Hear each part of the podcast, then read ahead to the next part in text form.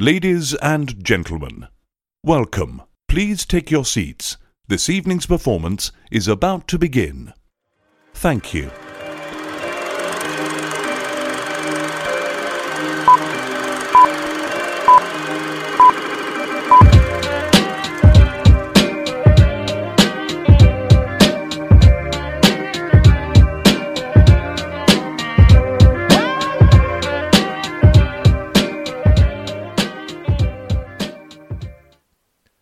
Aquilo que está cada vez pior, isto, segundo a mais divulgada opinião pública, é esta merda.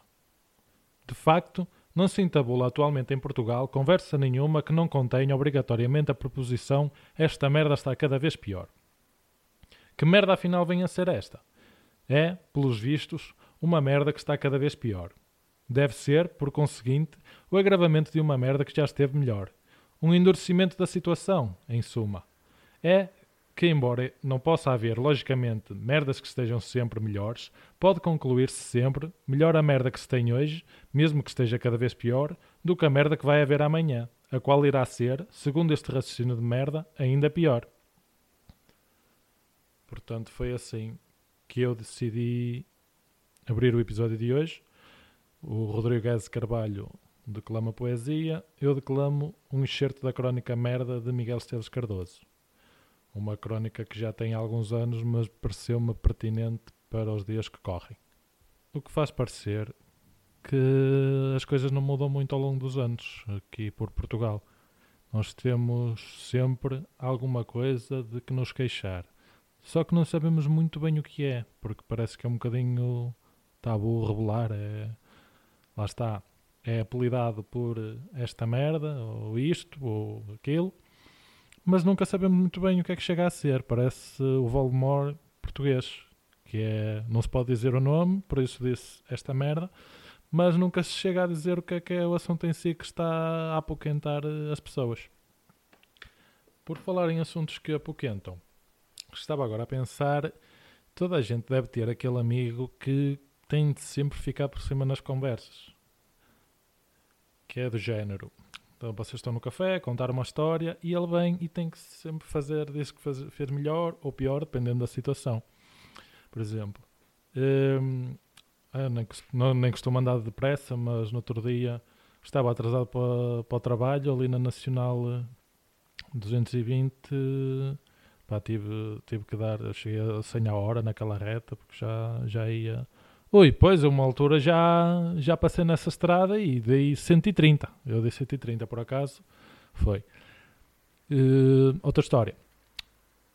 Eu por acaso nem sou de beber, mas naquela noite era meia-noite e meia, eu já tinha mamado, pá, aí três vodkas e quatro shots. Pois, eu lembro-me dessa noite, eu já tinha mamado 52 whisky escola.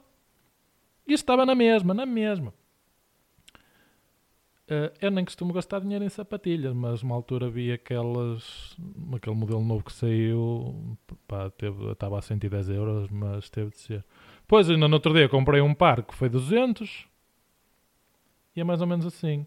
E uh, ele tem que sempre contornar, pode, pode ser verdade, pode não ser, uh, nunca se saberá.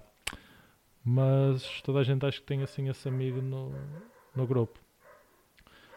Mas adiante que é que eu estive a fazer durante estes dias? Estive aqui a, a ver memórias, coisas velhas, tinha aqui para casa, e descobri a revista Nosso Amiguinho, uma revista infantil, para quem não sabe, que era distribuída na altura, havia, havia subscrição, nem sei se ainda existe ou não.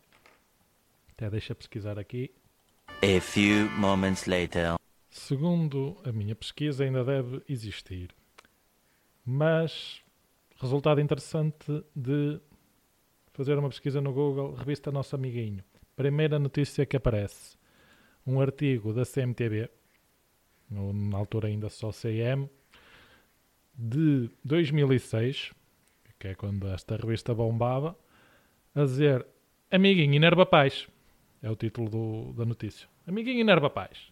A me estás a enervar, portanto, e que basicamente relata a maneira como a revista era vendida, ou seja, porque os agentes eram, na altura, os professores, ou seja, iam à, à, à sala de aula, estavam lá, faziam uma demonstração às crianças, olhem estes bonequinhos, olhem estes passatempos e tal, peguem lá uma amostra e, e chegavam a casa e impingiam hum, a assinatura anual da revista para, para se ter isso.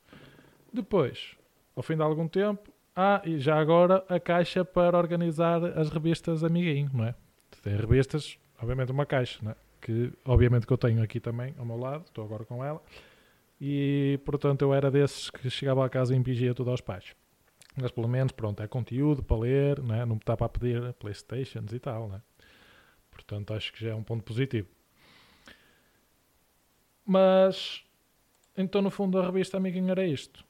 E pela pequena sondagem que fiz ao partilhar uma foto disto na- no Instagram, vi que não era o único e bastante gente era consumidor assíduo desta, destes exemplares. E o que é que esta revista contém? Contém histórias, fábulas, passatempos, adivinhas, anedotas, tudo um pouco. E logo no primeiro volume que eu pego, logo na página número 8, o que é que eu vejo? Eles a contrariarem o meu anterior episódio. Quer dizer, eu estive no anterior episódio aqui a relatar com afinco o que é que aconteceria se fosse engolido por uma baleia. Depois do recurso a uma intensiva pesquisa com dados científicos para ter aqui informação credível, para eles agora virem aqui contrariar. Ainda por cima, recorrendo às histórias da Bíblia. Quer dizer, assim não é justo. Mas o que é que eles relatam então aqui logo na página 8 do volume O Nosso Amiguinho Aventuras em Grupo?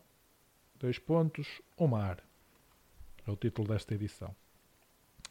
E então havia aqui também uma rubrica onde eles contavam histórias da Bíblia. E o que é que relata então esta história? Deus mandou o profeta Jonas avisar os habitantes de Nínive, capital do Império Assírio, de que se no prazo de 40 dias não acabassem com a violência, a cidade seria destruída. Ou seja, Jonas, como sabe, já veio tarde para o Benfica porque antes era profeta. E hum, Jonas teve medo de enfrentar aquela gente tão má e embarcou num navio que ia na direção contrária para o ocidente. Ou seja, ó Deus, tu não deves estar a bater bem da bola, eu vou mas é pegar neste barco e, e vou para Portugal a ver se algum clube me quer contratar, disse o Jonas. Entretanto, Deus mandou um grande temporal perante a iminência de naufragarem. Jonas contou aos marinheiros que estavam a fugir e pediu que o atirassem ao mar. Eu não quero voltar para a ilha. Eu vou voltar para a ilha! Assim que o fizeram, um animal marinho, alegadamente uma baleia, enorme, engoliu, tendo vomitado na praia passado três dias. Então quer-se dizer, eu ando a dizer, venho aqui publicamente referir que não há hipótese nenhuma de ser engolidos por uma baleia e saírem de lá em plenas situações. Eles vêm aqui dizer, opá, vamos engolir e vamos vomitar na praia três dias depois.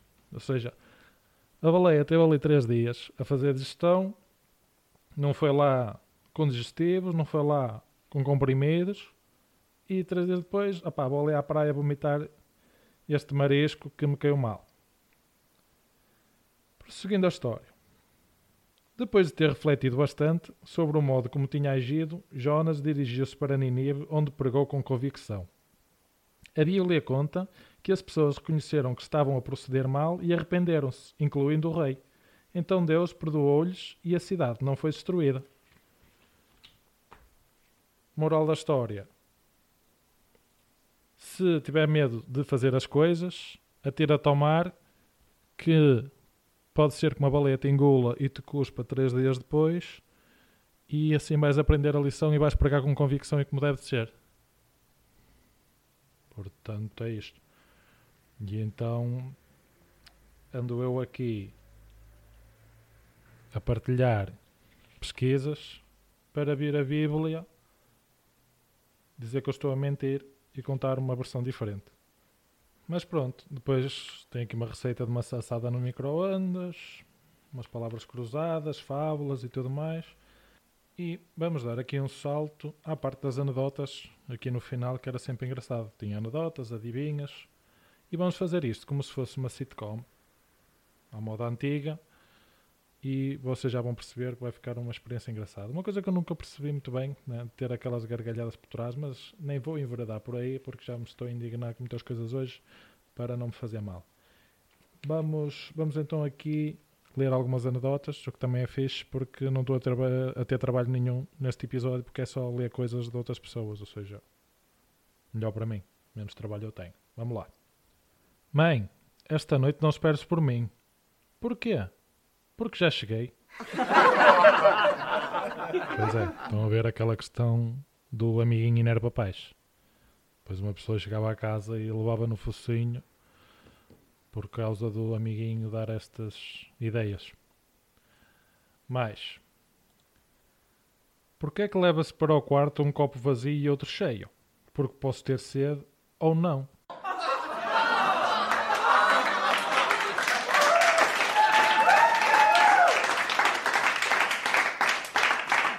Calma. Apela à calma. Ok, porque não, também não teve assim tanta piada. Próximo. Que pele tão fina o senhor tem? Quantas vezes faz a barba por dia? Ui, umas 20. E isso também é exagero. Não, não é. Sou barbeiro.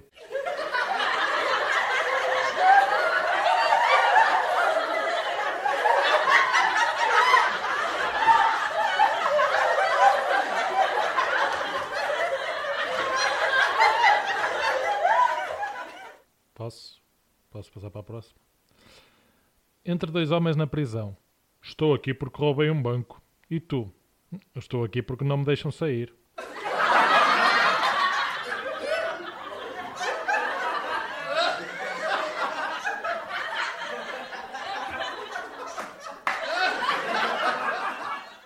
Não sei se repararam, estava ali um senhor a ter um ataque, mas segundo sei já foi socorrido e já está, já está tudo bem. E pronto, em suma era um bocadinho isto. Já puderam perceber que conteúdo é que continha esta revista Nosso Amiguinho. Para quem não tem, já fica a saber.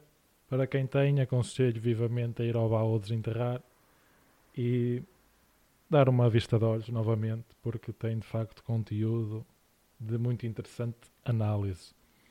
Entretanto, Uh, durante esta semana tivemos mais um marco comemorativo interessante e importante, que é o Dia da Terra. Dia da Terra é este que vem numa fase um bocado estranha, porque estamos aqui numa fase delicada com a Terra, não é? Parece que temos aquele namoro com a Terra, mas neste momento estamos naquela fase de dar um tempo, porque está cada um para o seu lado, não nos falamos já há algumas semanas e, entretanto, aproxima-se o aniversário da Terra. Dia da Terra, pá, agora da Terra faz anos. A pessoa está aqui meio chateada, nem sei o que é que lhe vou dar.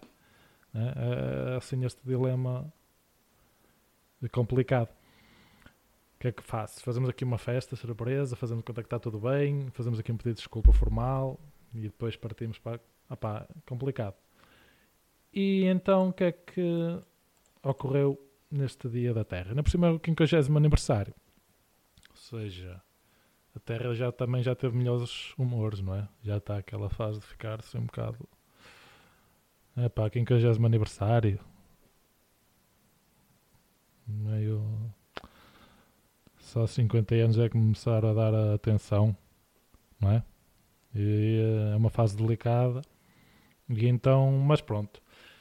Puxando aqui a fita atrás, como é que surgiu isto então? Há 50 anos atrás.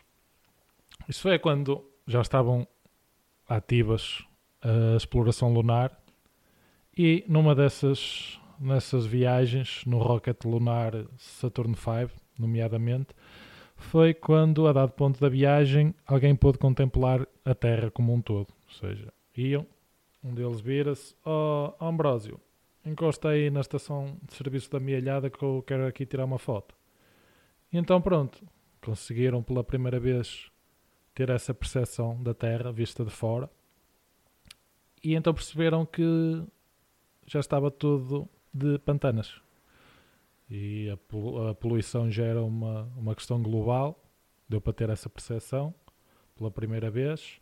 Deu para ver eh, países sem fronteiras, porque até aí era só visto pelos mapas, tudo ali delimitadinho, um país tem uma cor, outro tem a outra.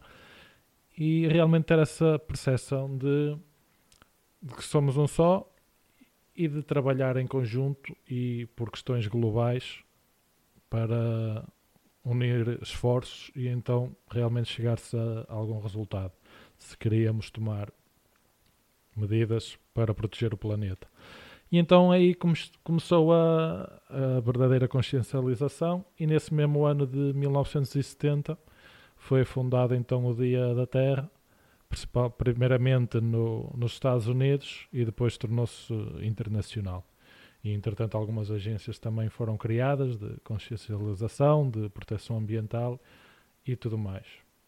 E então qual é o balanço que se pode fazer? É que andamos há 50 anos a falar mais a sério desta problemática, ter consciência de como tratar o planeta, da poluição ser uma questão global, dos comportamentos que se devem ter para minimizar. E entretanto, estamos aqui em pleno 2020 e continua a ver-se pessoas a deitar maços de tabaco e latas de refrigerante para o passeio ou para a mata, que é uma coisa que eu não percebo. Portanto, deve ser alguém que está com pouca rede ou pouca noção e a mensagem não está a entrar. E então anda-se aqui há 50 anos a divulgar uma coisa simples de se fazer a nível de pequenos comportamentos e andamos assim. E agora, entrando aqui também na minha fase de Gustavo Santos, que hoje estou aqui a enverdar por alter egos, já perceberam? Acho que este momento deve ser precisamente para isso. Acho que é- deve ser uma prática recorrente até das nossas vidas, que é fazermos como se estivéssemos a jogar Sims.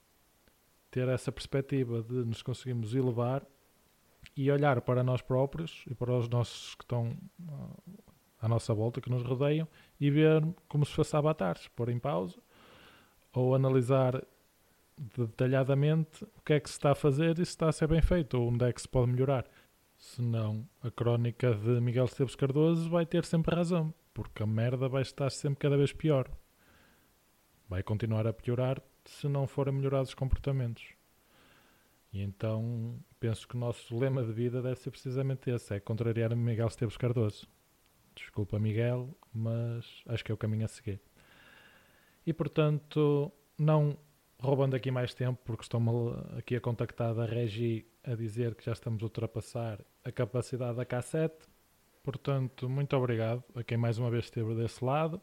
Um agradecimento especial ao Neil deGrasse Tyson, que é das pessoas que mais me ensina sobre o cosmos. Ao Miguel Esteves Cardoso também pela crónica.